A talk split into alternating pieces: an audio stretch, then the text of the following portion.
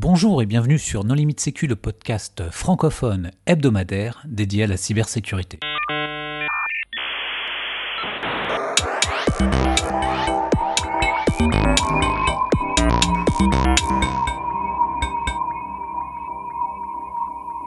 Alors aujourd'hui, nous allons parler des EDR avec euh, Florian Ledoux, qui est chercheur en cybersécurité.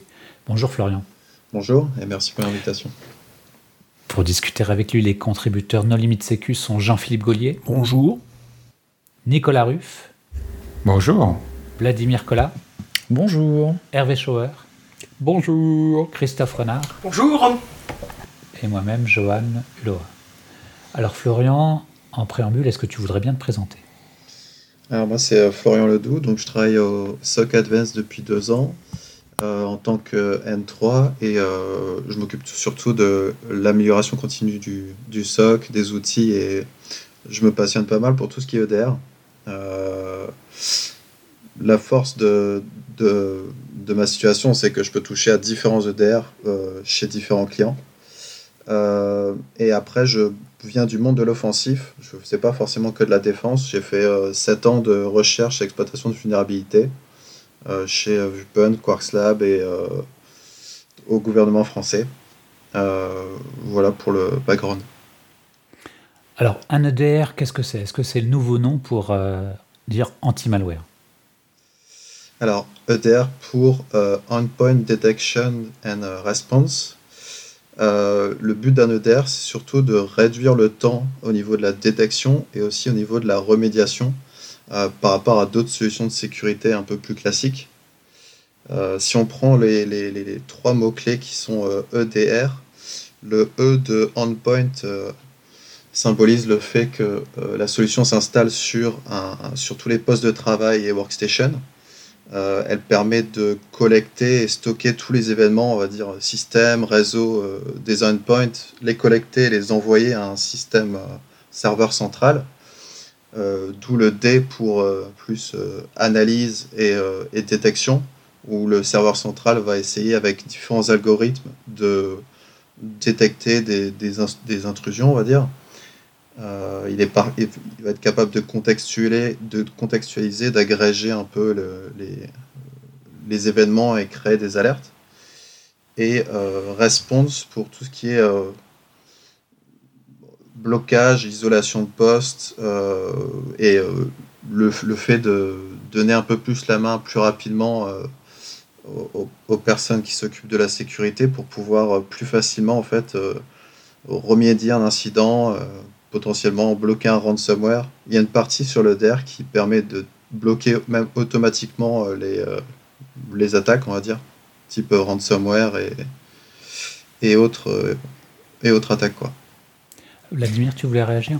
Non, juste une petite question, c'est euh, selon toi, ça existe depuis combien de temps les EDR Parce que la première fois que j'avais entendu parler de ça, c'était plutôt même sur le R, c'était avec l'outil, euh, je sais pas comment on prononce, GRE de, de, Google, qui était Google Rapid Response, donc GRR. Et c'est la première fois que j'avais vu cette notion d'outil qui permet surtout de faire de la réponse à un incident rapide en ayant accès à distance euh, bah, à l'endpoint, donc d'être capable de faire un dump de la mémoire, euh, d'agir sur les processus comme ça. Euh, ça existe depuis combien de temps, donc les EDR j'ai pas de date, euh, de, vraiment précise.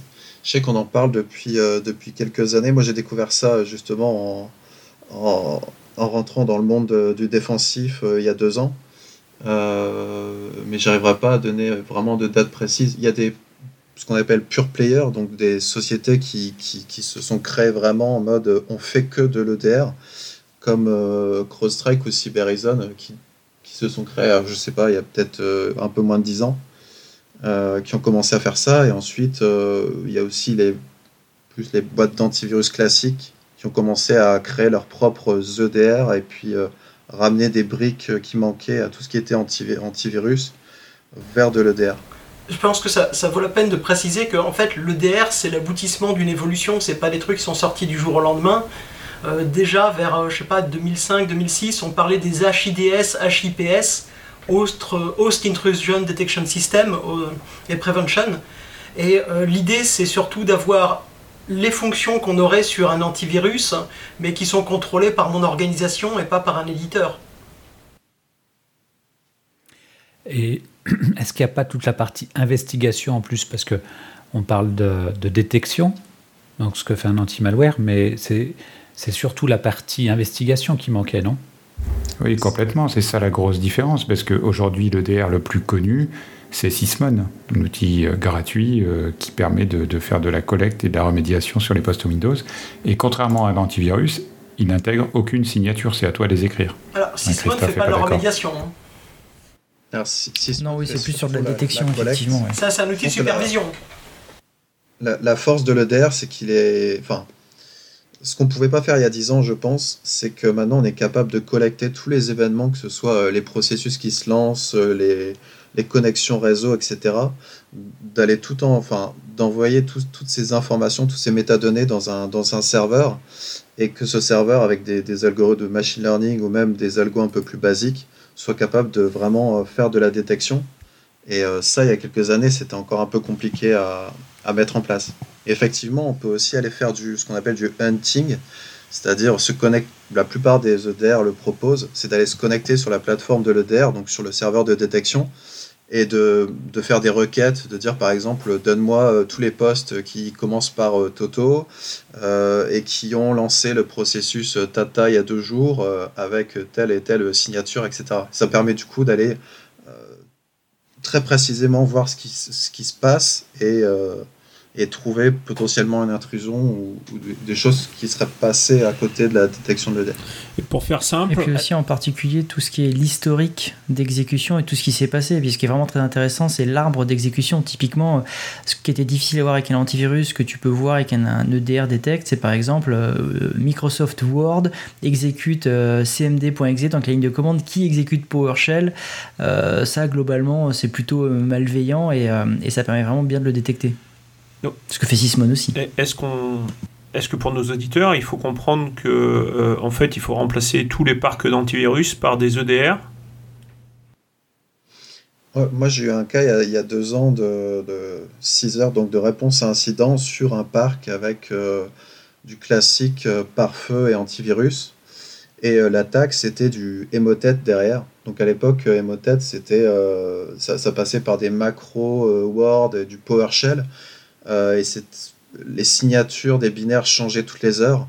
Et ça, du coup, un antivirus était complètement dépassé. Il arrivait à bloquer des choses euh, le jour ou les deux jours d'après, mais euh, on va dire que l'attaque et l'attaquant arrivaient à se déployer assez rapidement sur tout le parc. Et du coup, on a, enfin, on a déployé un EDR, et la force de l'EDR, c'était justement de, euh, sans passer par des signatures, de se dire donne-moi tous les postes euh, qui, ont, qui, ont qui ont Outlook, qui a lancé un Word, qui euh, lui-même a lancé PowerShell avec une ligne un peu obfusquée.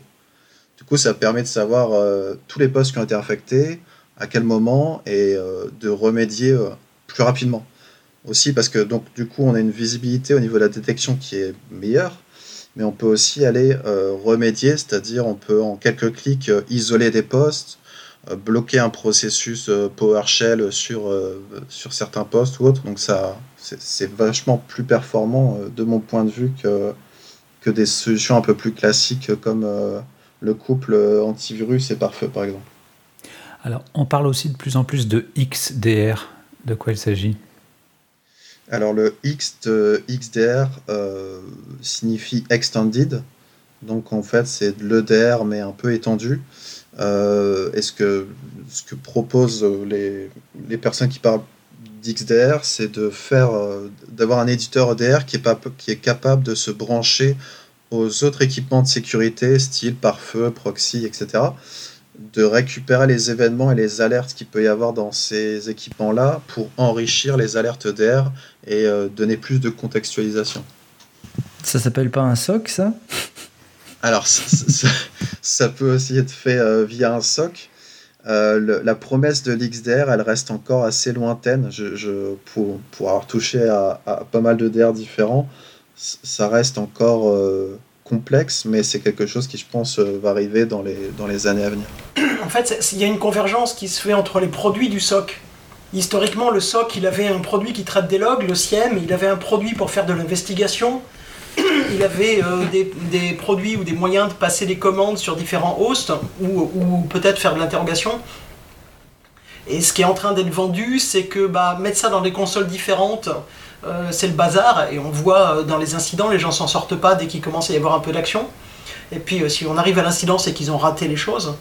Et l'idée de tout mettre sur une seule console avec des règles de détection communes, de pouvoir automatiquement, par exemple, déclencher les prélèvements complémentaires dans le DR, si dans le flux réseau on a vu une anomalie ou des choses comme ça, c'est pas délirant, c'est plutôt une bonne idée. Euh, reste à voir comment c'est fait, et puis euh, il y a le risque d'être captif d'un seul fournisseur qui a toute la chaîne maintenant, euh, le SIEM, la console, le DR, les sons de réseau et tout le bazar. Mais ça, c'est la promesse du SOR, non? C'est le Security Orchestration and Alors Non, le, SOR, c'est la, partie, c'est la partie automatisée des mesures de, réponse qui sont généralement des mesures de, de confinement de la menace ou d'informations sur la menace. C'est aller récupérer de la CTI. Euh, tu as un condensat, un hash, tu vas, le, tu, vas le, je sais pas, tu vas le tester sur Virus Total. Enfin, c'est vraiment orchestré tout ça. Mais de toute façon, il y a une convergence entre tous ces trucs-là parce qu'on se rend compte que euh, les équipes de SOC qui se retrouvent à gérer 10 produits différents avec des interfaces, des syntaxes, des langages. Un truc tout bête, écrire une règle qui match, euh, je sais pas, un hash ou une IP ou un, un truc plus complexe euh, qui s'adapte à quatre produits différents, c'est une perte de temps colossale. Et du coup, ce que tu es en train de dire, c'est que le futur est plutôt dans l'unification des règles. Enfin, je sais pas, il n'y a, a, pas des initiatives dans ce sens-là pour avoir un langage commun, euh, pour récréer des règles de détection et ce genre de choses? Tu as des méta-règles, tu as des choses comme Sigma. Non, pour le moment, c'est chaque fournisseur euh, qui impose à suivre euh, la formation à son produit. Sigma est open source et Sigma fonctionne avec Sysmon. Par contre, il faut avoir les gens derrière pour être capable d'écrire les règles et d'exploiter la solution. Il y a des EDR et il y a même des EDR français euh, qui se basent pas mal sur euh, ce genre de technologie qui, qui, ont fait leurs preuves, que ce soit sur du Sysmon, sur du Sigma, sur, euh, enfin, sur différentes couches qui, qui sont plutôt performantes. Il faut voir aussi que si tu fais de la recherche sur des logs qui sont rapatriés, tu peux te permettre pas mal de fantaisie. Par contre, quand tu vas déclencher des recherches qui vont être exécutées sur tes serveurs et sur ton parc, il y a un aspect performance à considérer parce que tu veux pas que la sécurité euh, plante les performances du parc, sinon la prod va pas être contente. Et euh, du coup, euh, bah, par exemple, rechercher, rechercher un hash quand ils ont été précalculés sur le serveur de mail, ça, se fait très vite. Rechercher un fichier avec un hash particulier sur toutes les machines du parc, ça va pas se faire vite du tout, puisqu'il faut recalculer tous les hashes de tous les fichiers du parc. du coup, même si tu as des règles, typiquement je pense à Yara, eh bien tu vas les optimiser euh, pour qu'elles marchent, pour pas planter le parc, ce qui veut dire que typiquement euh, tu peux pas passer n'importe quoi comme règle euh, dans ton EDR, enfin en tout cas dans tes agents sur le parc. Et on le voit d'ailleurs parce qu'il y a quelques années, les EDR, enfin il y a quelques années, peu de temps, mais euh, ça a évolué assez vite. Les EDR te permettaient euh, de plus en plus de passer des Yara plus ou moins arbitraires sur le parc. Et aujourd'hui, ils sont devenus de plus en plus frileux avec ça parce qu'ils ont eu trop de cas de clients qui euh, se retrouvaient à remonter des tickets de support en disant Oulala, là là, j'ai 50 000 machines qui se sont mises à 100% de CPU, plus personne ne pouvait travailler, votre produit c'est de la crotte. C'est un truc aussi qui est vachement poussé par les éditeurs de DR, c'est le fait que au, niveau du déploiement, c'est plutôt simple et aussi au niveau de, des performances, que ce soit au niveau du CPU, RAM ou même euh, bande passante, c'est ultra léger. En fait, ils prennent les métadonnées qu'ils envoient directement au serveur et c'est le serveur qui s'occupe d'aller faire le calcul sur les haches et ainsi de suite. C'est à la fois l'avantage et l'inconvénient des EDR, parce que là, pour un client, j'ai fait il n'y a pas très longtemps une étude comparative avec un certain nombre de scénarios d'attaque de différents EDR. Et le problème, c'est que si tu coupes le réseau, euh, dans la majorité des cas, l'EDR ne détecte plus grand-chose après. Alors, c'est là où on va attaquer aussi euh, bah, tout ce qui est un peu euh, MCO, c'est-à-dire maintien en condition opérationnelle, où ce qu'il faut aussi être capable de faire, c'est d'aller superviser l'EDR et de se dire toutes les heures ou toutes les 30 minutes, on va aller regarder euh, le nombre de sensors qui sont en ligne. Et euh, si on passe de 2000 sensors en moyenne en ligne à, à 10 ou à 0, c'est qu'il y a un problème. Et c'est des choses qu'on. Souvent, c'est des problèmes euh, réseau, d'infrastructure, etc. Mais c'est des choses à aller regarder aussi en dehors de l'EDR. Où les gens vont déjeuner, font des pauses. Et aussi, j'ai eu ce cas-là chez un client récemment. Et c'est vrai que tu peux vite te perdre dans, dans ce genre d'événements qui finalement n'en sont pas. On, a eu quelques exemples où euh, les antivirus pouvaient être euh, euh, des sources directement attaquées par, les pirates pour prendre le contrôle, hein, avec des buffer overflow, des exploitations, etc. En ayant des EDR, des XDR, ce que tu veux, tous connectés et centralisés. Est-ce que euh, là aussi, on n'a pas un risque réel euh, de voir des attaquants euh, taper là-dessus pour prendre la main, non pas sur une machine, mais sur tout le parc? Carrément. Hein. Parce qu'en plus, avec un EDR, tu es route, tu es système sur une machine. C'est-à-dire que tu peux capturer la mémoire, tu peux exécuter des processus en tant que système. Enfin, tu été Dieu sur le système d'information. Donc tu peux, enfin, suivant les EDR, télécharger le fichier que tu veux sur le poste de qui tu veux, donc du VIP, de la personne que tu veux. Donc en termes de sensibilité, c'est assez haut. Ouais, et, et, du coup, c'est pour ça que je pense. Euh, enfin, après, il y a différentes sécurités en place qui permettent justement d'éviter au maximum ce genre de choses, mais effectivement, un attaquant qui se connecte sur une interface EDR pourrait isoler tout le parc, pourrait faire énormément de choses assez, euh, assez fortes. Euh, après, extrait, enfin, ce qui est bien aussi, c'est comme c'est des métadonnées, aller rechercher. On, peut extraire certains fichiers sur les postes, mais généralement, l'EDR donne pas la main à l'accès en lecture à, à tout les informations de, de, chaque poste. Euh, et les, généralement, ce qu'on met en place au niveau euh, protection, c'est euh, soit de l'authentification par double facteur, et aussi le fait de whitelister les IP qui peuvent se connecter au, à l'interface de, de l'EDR. Ça, puis de limiter aussi les, les, rôles, c'est-à-dire que le rôle de celui qui peut capturer la mémoire, exécuter ce qu'il veut, il faut qu'il y ait très très peu de personnes qui aient ce droit-là avec la plupart des droits, ce soit juste du read only, de la lecture seule pour euh, faire le travail quotidien de réponse à incident. Mais enfin, si on a un buffer overflow, euh, typiquement dans le protocole de communication entre l'agent et ah le serveur central, euh, effectivement, il faut restreindre l'accès aux consoles d'admin, mais si, si enfin, tous les clients sont connectés au serveur et s'il y a une faille dans le protocole à ce niveau-là, c'est game over. Quoi. Et, cette remarque est super intéressante. Et, d'ailleurs, ce qui est marrant, c'est que je, je regarde les, les, offres d'emploi sur les différentes euh, boîtes de DR et souvent ils recrutent euh, des experts en Rust ou en tout cas des, gens qui développent en Rust. Euh, parce que la, grosse partie userland on va dire de, leur solution est souvent en Rust. Et, ils essaient de blinder ça au niveau sécurité et aussi de réduire aussi la surface d'attaque au niveau du réseau justement pour éviter un peu le bad buzz de euh, tel éditeur EDR s'est fait pirater et tous ses clients sont fait, sont fait avoir à cause de telle ou telle vulnérabilité.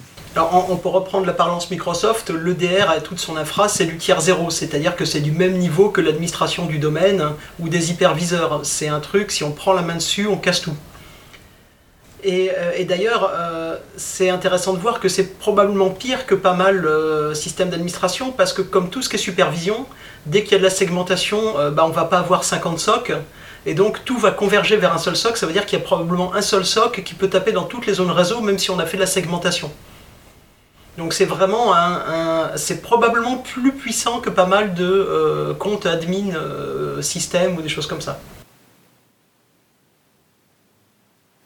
Mais il n'y a pas de segmentation réseau dans les recommandations de l'ANSI pour faire son P10, etc. Ta console de supervision, elle est unique et elle accède à tout?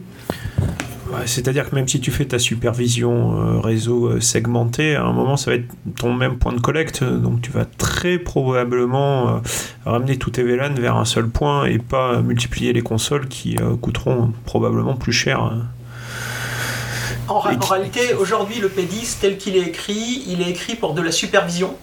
Et si tu fais de l'action, c'est une, autre, euh, une autre infrastructure. Et la supervision, bah, l'architecture du P10, elle est disponible dans le référentiel. Hein. C'est un système qui monte de, euh, de, vers du classifié, et donc avec euh, des diodes réseau, de l'isolation, etc.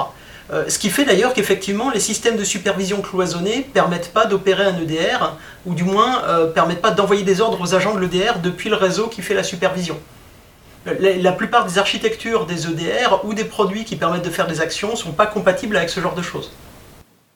Ouais, souvent les gros éditeurs EDR poussent pour justement euh, permettre aux sensors, donc euh, enfin aux, aux endpoints, de communiquer directement sur le cloud et sur les, sur les plateformes EDR. Et du coup, c'est un peu compliqué sur certains périmètres qui sont censés être euh, complètement cloisonnés euh, d'Internet. C'est aussi, je pense, c'est un changement intéressant ces derniers temps, c'est qu'au fur et à mesure que les EDR sont devenus plus communs, ils sont devenus de moins en moins on-prem. Les premiers EDR supportaient de mettre sa propre, euh, sa, propre console de contrôle sur son réseau, et aujourd'hui c'est devenu marginal. Ah, alors tu, peux avoir quand même euh, des d'abord tu as encore des solutions qui supportent de faire du on-premise. Euh. Il y a une bonne raison hein, pour laquelle c'est de plus en plus rare quand même. C'est qu'aujourd'hui, euh, le monde des produits de sécurité euh, côté défense se sont beaucoup orientés vers le traitement de données et l'analyse de données avec des choses comme de l'apprentissage automatisé et ce genre de, de, fonctions. Et donc ça, ça se fait que sur des très gros systèmes et la plupart des clients n'ont pas les moyens d'héberger ça. Et en plus, euh, ça permet aussi, en mutualisant certaines recherches entre clients, de détecter des signaux qui sont faibles chez chacun, mais qui, euh, en se manifestant chez plusieurs, sont indicatifs d'une attaque en cours. Donc il y a vraiment un intérêt à mutualiser ça, mais effectivement, comme tu le pointes, il y a un risque, c'est-à-dire que le, prestataire de service ou euh, sa chaîne logistique, hein, c'est-à-dire grosso modo son hébergeur et puis tous les gens qui interviennent chez lui, sont susceptibles d'être des sources de menaces. mais ça, c'est pareil pour tous les systèmes d'information. Ouais, sauf que là, c'est quand même euh, une entreprise qui est, entre guillemets, route sur plein de systèmes d'information. Mais juste, je reviens juste une petite parenthèse par rapport à ce que tu disais, aux avantages des EDR. Je ne vais pas m'étendre dessus, mais il y a un des avantages que je trouve vraiment bien, c'est le côté installé un peu partout, et donc ça fait aussi référentiel, et certains EDR te listent tous les logiciels qui sont présents sur les endpoints, serveurs et postes, et te listent tous ceux qui ne sont pas à jour. Ça, ça a un côté vraiment très intéressant. Il y, a, deux côtés. Il y a ce côté-là de un peu vulnerability management où ça permet un peu de dire ce poste-là est pas patché, le mot de passe de ce poste-là, euh, ça fait trois ans qu'il n'a pas été changé. Et il y a aussi un, autre côté où, euh, de façon passive, ils sont capables de dire sur mon réseau, je vois qu'il y a d'autres postes qui n'ont pas le DR, mais qui sont présents. Euh, donc ça permet aussi un peu de faire la cartographie et d'être capable de dire ah tiens, bah, là je couvre 90% de mon parc mais il y a peut-être du Shadow IT, il y a peut-être euh, Tu as des EDR qui, sont capables de détecter des, des, trucs sur le réseau qui sont pas euh, maîtrisés par. Euh, ah, il y en a même qui vendent le fait de faire un peu du scan actif. Il y en a qui font du scan passif. Mais ça, c'est une ah. fonctionnalité qui est offerte par certains EDR. J'ai eu une demande de ce type-là cet après-midi. ok, intéressant. Et alors, du coup, du coup, comment est-ce que tu peux tester un EDR Parce que c'est quand même un système complexe. Et c'est aussi le sujet de cet épisode, puisqu'il est lié avec le magazine MISC numéro 116, qui contient un dossier complet sur le sujet. C'était bien de donner un petit peu de contexte. Donc Florian, comment tu t'y es pris pour comparer les EDR alors, ce qui est intéressant euh, pour comparer les EDR, il y a, différents euh, angles d'approche. Il y a le Mitre Attack euh, évaluation qui, qui, propose, en fait, qui prend les principaux EDR du marché, euh, qui installe un petit parc de test et qui va aller prendre le, dernier APT connu, euh, déployer l'attaque et puis noter les points en disant euh, bah, cette EDR-là a détecté telle attaque, telle attaque. il range ça dans un, dans un référentiel Mitre Attack qui regroupe un peu toutes les techniques et tactiques des attaquants. Et ça permet un peu d'évaluer chaque EDR et de dire, de trouver un peu ceux qui détectent le mieux euh, la contrepartie de cette évaluation-là, c'est qu'il n'y euh, a pas de notion de faux positif. Donc un, un EDR qui détecte super bien peut, peut aussi générer peut-être beaucoup de faux positifs. Donc euh, ça, c'est le revers de la médaille.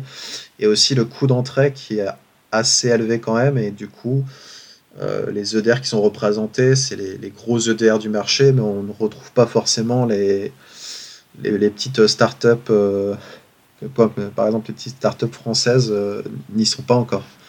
après, on a d'autres évaluateurs comme euh, le Gartner ou le Forrester qui, sont, qui font eux des évaluations de plein de produits de sécurité différentes et qui permettent aussi de, de se donner une idée. Donc ça, c'est un peu sur le papier si on veut commencer à choisir un EDR. Et après, il y a d'autres moyens. Euh, c'est échanger avec différents RSSI pour se dire à ah, toi, tu as tel EDR, ok, euh, comment il fonctionne, euh, est-ce que tu as eu des soucis ou est-ce que ça fonctionne bien? Euh, faire des POC sur des petits périmètres, mais là déjà c'est un peu compliqué parce qu'il faut aller contacter chaque éditeur, etc. Mais ça peut permettre de trancher entre deux éditeurs qui ont l'air bien, faire un petit POC sur un petit périmètre, ça peut être pas mal. Et aussi regarder l'historique de l'éditeur EDR. Est-ce que c'est un pur player? C'est un éditeur qui a toujours fait de l'EDR depuis le début.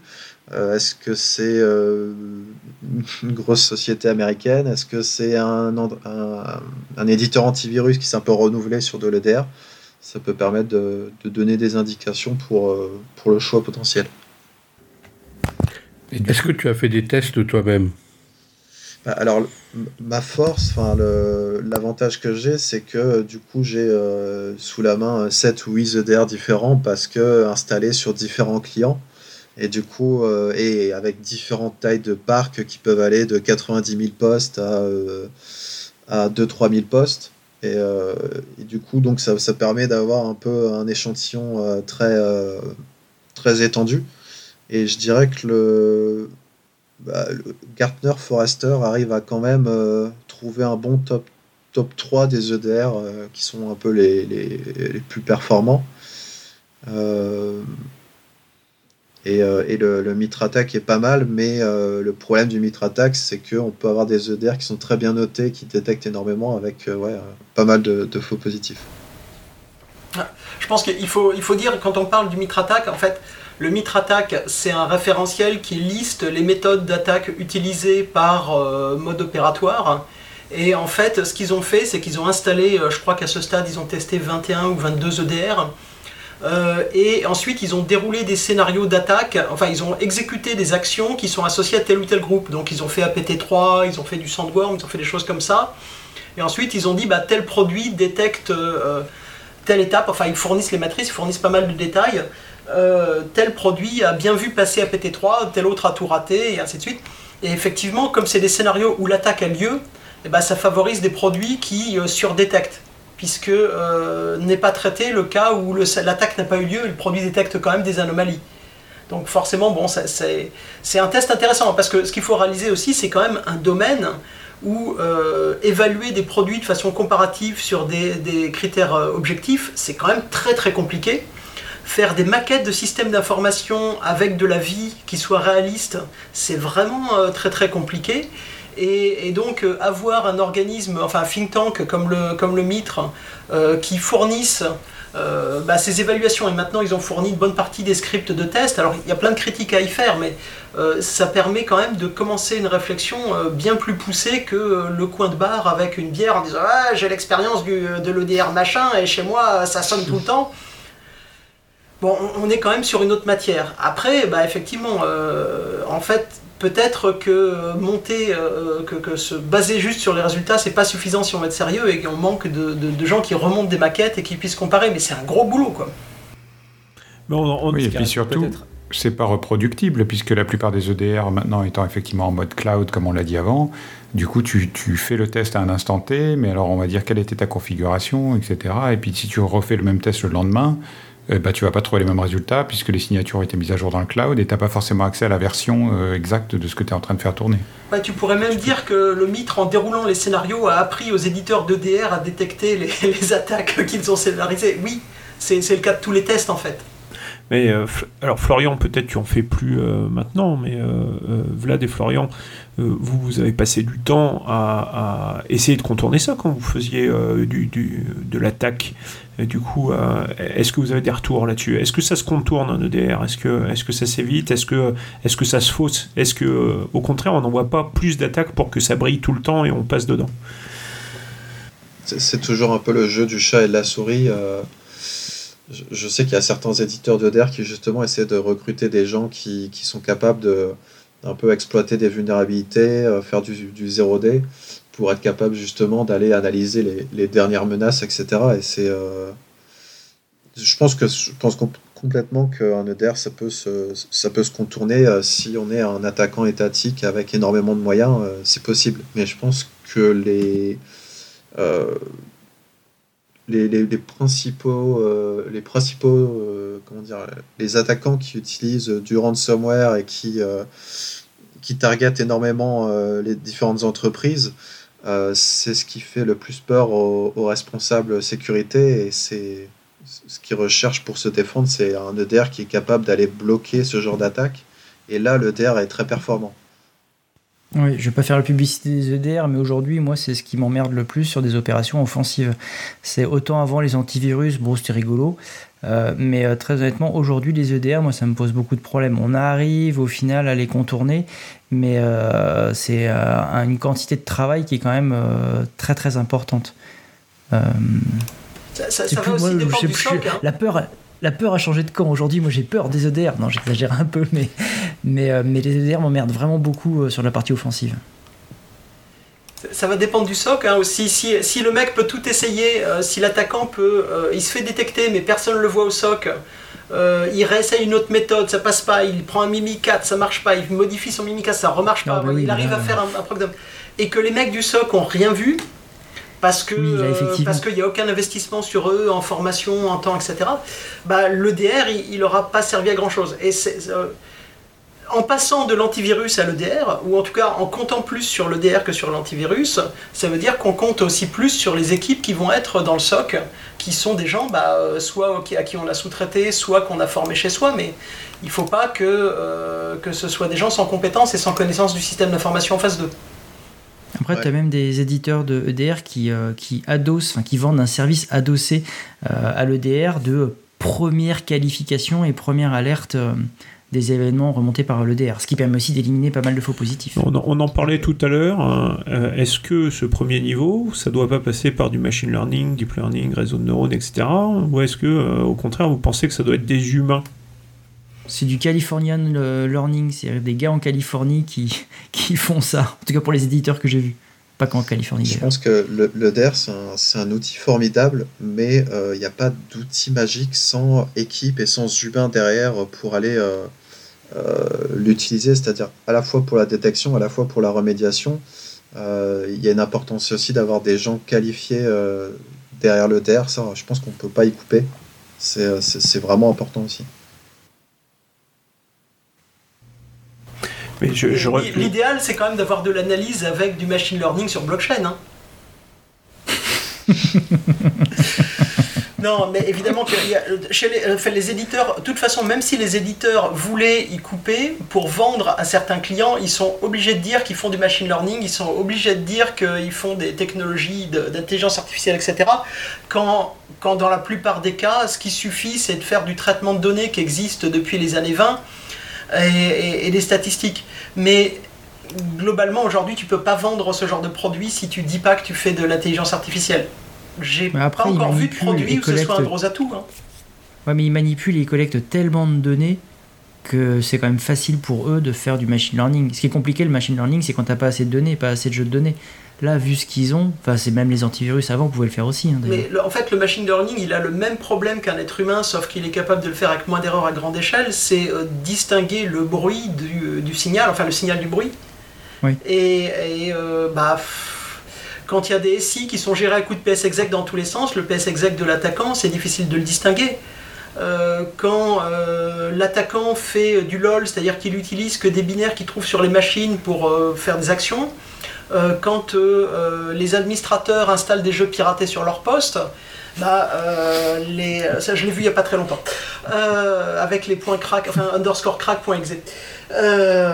Et des torrents. Oui, en fait, si le, si est très bruité, bah, le, machine learning, il a exactement le même problème que l'opérateur humain, c'est distinguer ce que fait l'attaquant, qui en plus prendra plus de précautions que les utilisateurs légitimes, de ce que font les utilisateurs légitimes.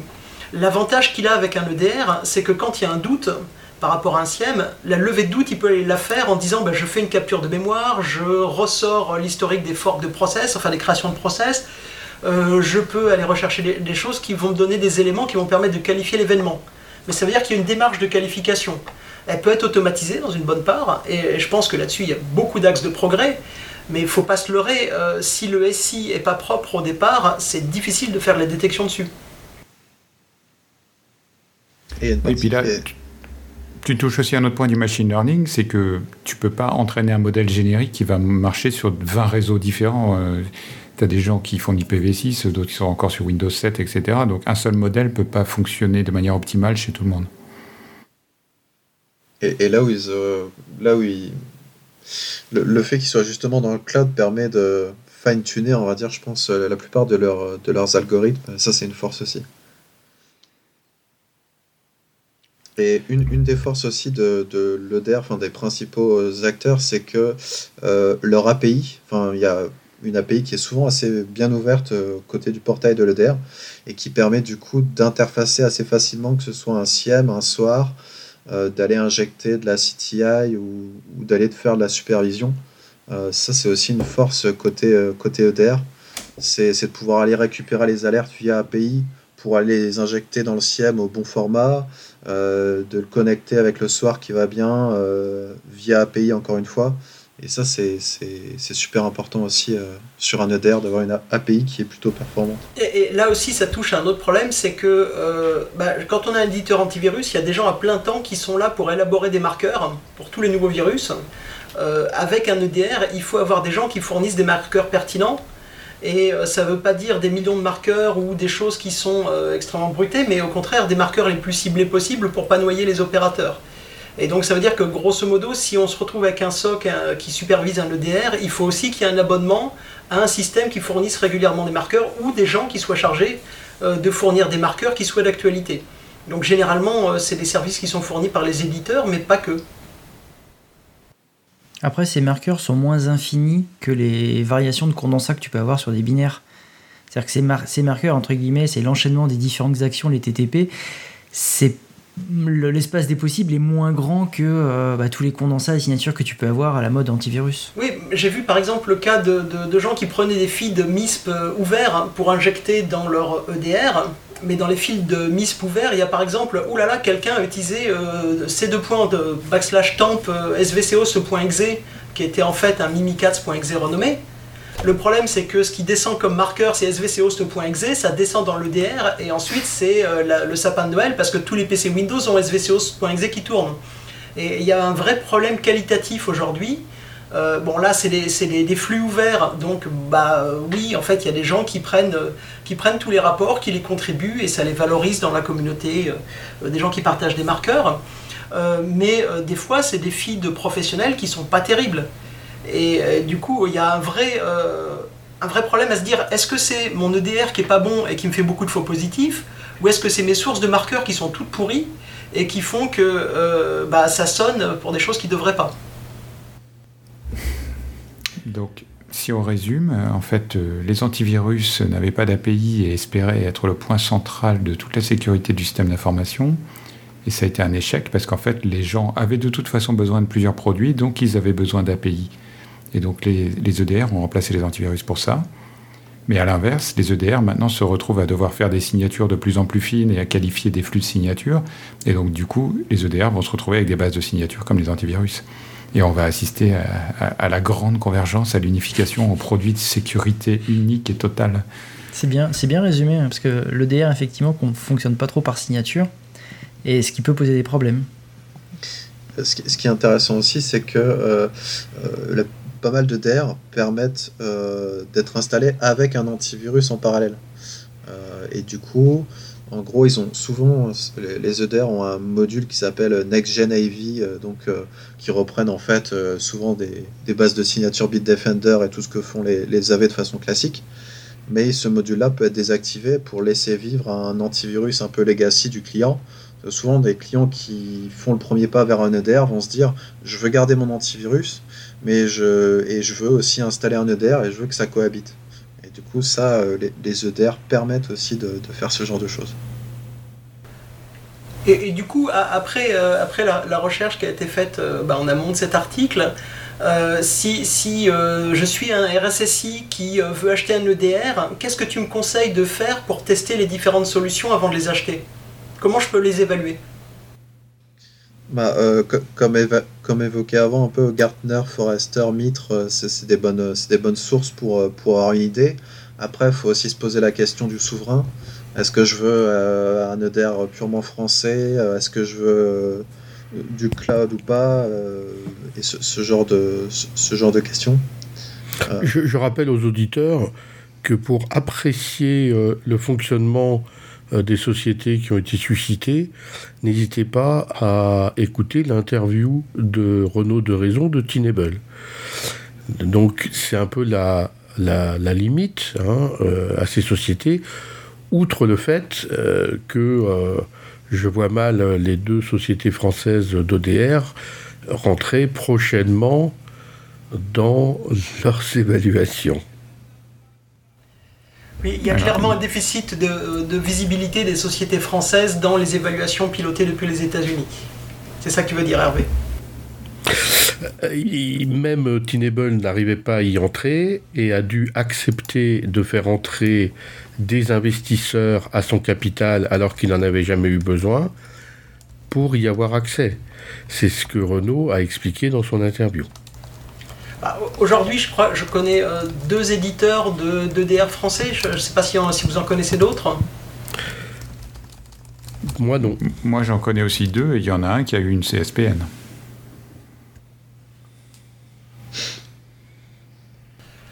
Du coup, bah, euh, oui, le choix est restreint. Le, coût d'entrée euh, côté évaluation Mitre est, assez élevé. Donc c'est pour ça que c'est pas forcément représentatif des éditeurs EDR qui, peuvent être un peu plus euh, soit souverains ou, en tout cas de sociétés un peu plus petites en, taille. Donc qu'est-ce que tu recommandes au RSSI au-delà de regarder Gartner et équivalent? Justement tenir compte de l'existence d'acteurs européens qui n'y apparaissent pas euh, bah, Ce serait justement la partie API. Euh, potentiellement faire des petits POC pour voir un peu ce que, peut donner le DER, euh, déployer ça sur une dizaine, une vingtaine de machines et, voir ce que ça donne, ce que ça peut détecter. que ce soit les événements qui sont collectés, la technologie qui est derrière. Euh, est-ce que c'est enfin, est -ce que c'est des technologies qui sont plutôt performantes euh, et éprouvées? Est-ce que tu penses que euh, faire un POC tout en prenant les services d'une Red Team pour tester et tenir un, carnet de bord et évaluer les performances, que ce soit pour un SOC ou un EDR, hein, c'est la bonne chose à faire? Ça peut, ça peut être vraiment une bonne optique tester justement euh, l'aspect défensif, d'avoir une red team qui va, qui va simuler des attaques.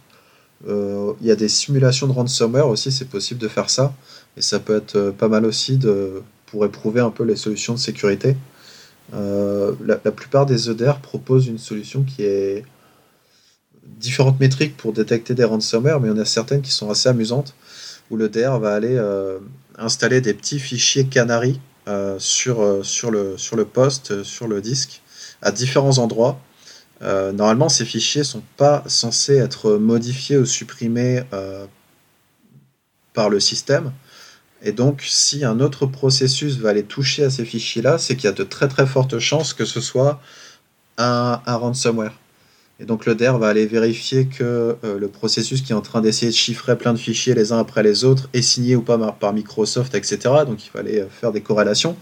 Mais euh, s'il se rend compte assez rapidement que ce processus-là, en fait, il n'est pas signé, il a un comportement très louche, il va être capable d'aller bloquer le ransomware. Et du coup, la plupart des EDR sont très efficaces sur le fait de, de bloquer des ransomware après, juste après le fait qu'ils aient chiffré peut-être juste quelques fichiers sur le poste et ça permet souvent de sauver euh, des solutions assez, euh, assez critiques par la suite. Et parmi tous les, tous les EDR que tu as testés, enfin de manière globale, est-ce que tu vois une ou, des fonctionnalités qui euh, sont manquantes et que tu aimerais bien voir développer? Je trouve que la partie hunting est toujours vraiment intéressante côté EDR, donc c'est vraiment aller aller rechercher les événements, euh, qu'est-ce qui s'est passé, etc. Il y a une autre partie qui est développée chez certains EDR et pas forcément chez d'autres, c'est l'agrégation des alertes. C'est-à-dire, euh, j'ai une alerte sur un poste, euh, je vais avoir la même alerte sur un autre poste l'heure d'après. sur certains EDR, ça va générer qu'une seule alerte qui va en fait se mettre à jour automatiquement et dire cette menace-là, on l'a vue sur tant de postes et tant d'utilisateurs, mais ça génère qu'une seule alerte plutôt que d'avoir un, un EDR, un produit qui va générer 20 alertes différentes pour une seule et même attaque. Et ça, c'est justement, euh, certains EDR sont capables de faire de la contextualisation et de simplifier. Et du coup, euh, bah, quand on fait de la, réponse à incident ou ce genre de choses, c'est plus facile à utiliser parce qu'on n'est pas noyé sous les alertes. On n'en a que quelques-unes, on sait exactement ce qui se passe et ça va plus vite de lire euh, ce qui peut se passer sur la console. Ok, mais je pense pas qu'on ait fait le tour, mais euh, est-ce que tu voudrais apporter le mot de la fin? Euh, bah, Je dirais que c'est surtout le, le, DER, c'est une techno qui est, qui est vraiment. Euh, qui est encore assez nouvelle, mais qui a été plutôt bien adoptée. pour pas citer de nom d'EDR, il y a un EDR qui est en bourse à 64 milliards au jour d'aujourd'hui. À, côté de ça, il y a les principaux éditeurs antivirus qui sont encore cotés en bourse à 4 ou 5 fois moins. Donc je pense que le, DR a définitivement un peu dépassé les, solutions un peu plus legacy, anciennes. Euh, et à voir ce que, ce que va donner euh, l'XDR et donc euh, le fait d'étendre un peu le DR à différentes autres solutions de sécurité. Est-ce qu'on va arriver à une solution qui fait un peu tout ou est-ce qu'au contraire on va avoir différents éditeurs très spécialisés dans chacun dans, dans ce qu'ils font, du CTI, de l'EDR, de, du NDR aussi. C'est la partie un peu EDR mais orientée réseau. Euh, à voir ce que le futur donnera. Eh bien, ça sera certainement l'occasion de refaire d'autres épisodes. Merci beaucoup Florian d'avoir euh, accepté notre invitation. Merci aux contributeurs. Chers auditeurs. Ah, oh, Vladimir. Oui. Est-ce qu'on n'aurait pas raté la minute fail Si, un Failli petit peu. rater la minute fail. Failli rater. Donc c'est l'heure de la minute fail, Vladimir. Et oui, alors je le rappelle, le principe du fail est de présenter un incident ou événement passé de sécurité en prenant du recul avec humour, on va essayer, mais le principe n'est pas d'accabler les gens, donc je ne citerai aucun nom et modifier certains éléments. Alors j'insiste sur le fait que je ne suis pas là pour me moquer de la personne dont je vais parler, car j'ai vraiment été tenté de le, faire progresser, et s'il se reconnaît, euh, comme tous nos échanges sont restés entre nous en privé, euh, qu'ils ne le prennent pas, enfin qu'ils les prennent comme des conseils pour progresser. Euh, d'ailleurs j'ai une part de responsabilité, car j'aurais dû me méfier dès le début, donc j'explique. Donc un matin, j'arrive chez un client qui était absent. Et dans le bureau sécurité, je vois une personne que je ne connaissais pas qui fait un, pentest, un pentester. Donc je fais ce que j'ai fait, puis au bout d'un moment, il vient me voir en me demandant si j'ai accès à la console EDR. Euh, donc bon, déjà, euh, je lui ai demandé ce qu'il faisait, puis il m'expliquait qu'il était en train de faire un test d'intrusion interne, donc le grand classique, et il m'explique son problème. Il a tenté d'exploiter la vulnérabilité Print Nightmare, ça vous permet de savoir à peu près quand c'était, à distance. Euh, et c'est la vulnérabilité qui touchait le spooler d'impression de, des systèmes d'exploitation Windows de Microsoft, mais le DR avait l'air de bloquer son attaque. Donc je regarde effectivement dans la console EDR et je vois bien que sa DLL, est détectée comme malveillante, mais au niveau signature. Donc euh, je lui dis, bon, bah, a priori, euh, c'est ta DLL dont la signature est connue. Euh, ce que tu fais, c'est que tu, prends ton code source, tu le recompiles, tu changes un peu les métadonnées, tu regardes, puis ça suffit pas. Tu prends ta, DLL, tu la dump en binaire, tu fais un tableau en, C, tu recodes un mini launcher, tu le fais comme ça, puis éventuellement, au pire, ton tableau, tu le XOR en mémoire. Enfin voilà, enfin, c'est pas très compliqué, tu fais ça. Puis là, il me répond, j'ai rien compris, euh, là tu m'as largué. Alors bon, pour information, être capable de recompiler le code source d'une DLL, euh, c'est pas très compliqué et c'est quand même censé être la base pour un test d'intrusion. Donc je lui dis voilà bah écoute tu commences par télécharger Visual Studio parce qu'il l'avait pas sur son poste et, puis après on voit donc et puis tu essaies de compiler ta DLL donc au bout de 30 minutes, moi j'étais en train de faire autre chose, euh, et puis je, vais le voir pour savoir euh, bah, s'il a réussi à compliquer. Et là, il m'explique qu'il n'arrive pas à compiler et qu'il comprend pas comment marche enfin, Visual Studio, que ça permet pas de compiler. Je regarde son Visual Studio, et effectivement, il était un peu bizarre. Je vais dans les menus où habituellement euh, je vais pour compiler, et puis là, je me rends compte qu'en fait, il avait téléchargé Visual Studio Code, qui est la version de Visual Studio qui permet de faire du développement web. Donc là, je lui explique, bon voilà, en fait, il faut que tu télécharges Visual Studio tout court, qui permet de compiler euh, du code, euh, enfin C par exemple, en binaire. Euh, donc là, il finit par télécharger Visual Studio. On l'installe, tout va bien. donc je lui montre, il explique déjà comment changer les métadonnées dans le code source de sa librairie. Mais là encore, c'est compliqué. Donc finalement, il arrive à recompiler sa DLL en modifiant euh, quelques informations, les métadonnées. Euh, et là, je lui explique qu'il peut la tester sur Virus Total, puisque euh, c'est pour voir si ça c'est détecté par signature et si ça permet bien de contourner la détection par signature. Donc là, il l'envoie sur Virus Total et effectivement, ça contourne toutes les signatures antivirales. Donc ça, c'est plutôt une bonne chose. À partir de là, donc, il continue à essayer d'exploiter sa DLL qui exploite Print Nightmare sur la cible et finalement ça marche pas et finit par abandonner. Et puis là, c'est à cet instant-là que j'ai commencé finalement trop tard à, me dire que j'aurais dû réagir et poser les questions un peu plus tôt. j'ai commencé à lui demander d'où venait le code source de sa DLL, et c'est là que j'ai compris qu'en fait, il avait téléchargé la DLL compilée sur Internet sans l'avoir recompilée au début lui-même, qu'il l'avait testée sur le réseau interne d'un client sans avoir la maîtrise de ce qu'elle faisait. Alors heureusement, la DLL, c'était celle qui avait été mise euh, à disposition par Benjamin Delpi, donc gentil kiwi, qui est suffisamment sympa pour ne pas mettre de piège dedans, sinon ça aurait été la catastrophe assurée. Donc j'ai tenté de lui expliquer, euh, mais dans un premier temps, il a nié, sauf que l'avantage d'un EDR, c'est que j'avais la signature de la DLL qu'il avait exploitée, et je l'ai comparé à celle de Benjamin, et c'était bien euh, la DLL publiée par Benjamin Delpi sur son, sur son Git. Euh, donc au bout d'un moment, il a fini par euh, un peu reconnaître, euh, il a beaucoup râlé et n'a pas vraiment écouté mes conseils, j'avais essayé de lui expliquer ça.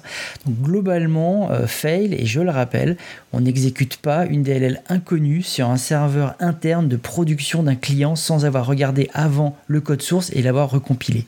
C'est quand même la base. Voilà, donc fail. Bon, eh bien merci Vladimir. Chers auditeurs, nous espérons que cet épisode vous aura intéressé et nous vous donnons rendez-vous la semaine prochaine pour un nouveau podcast. Au revoir. Au revoir. Au revoir.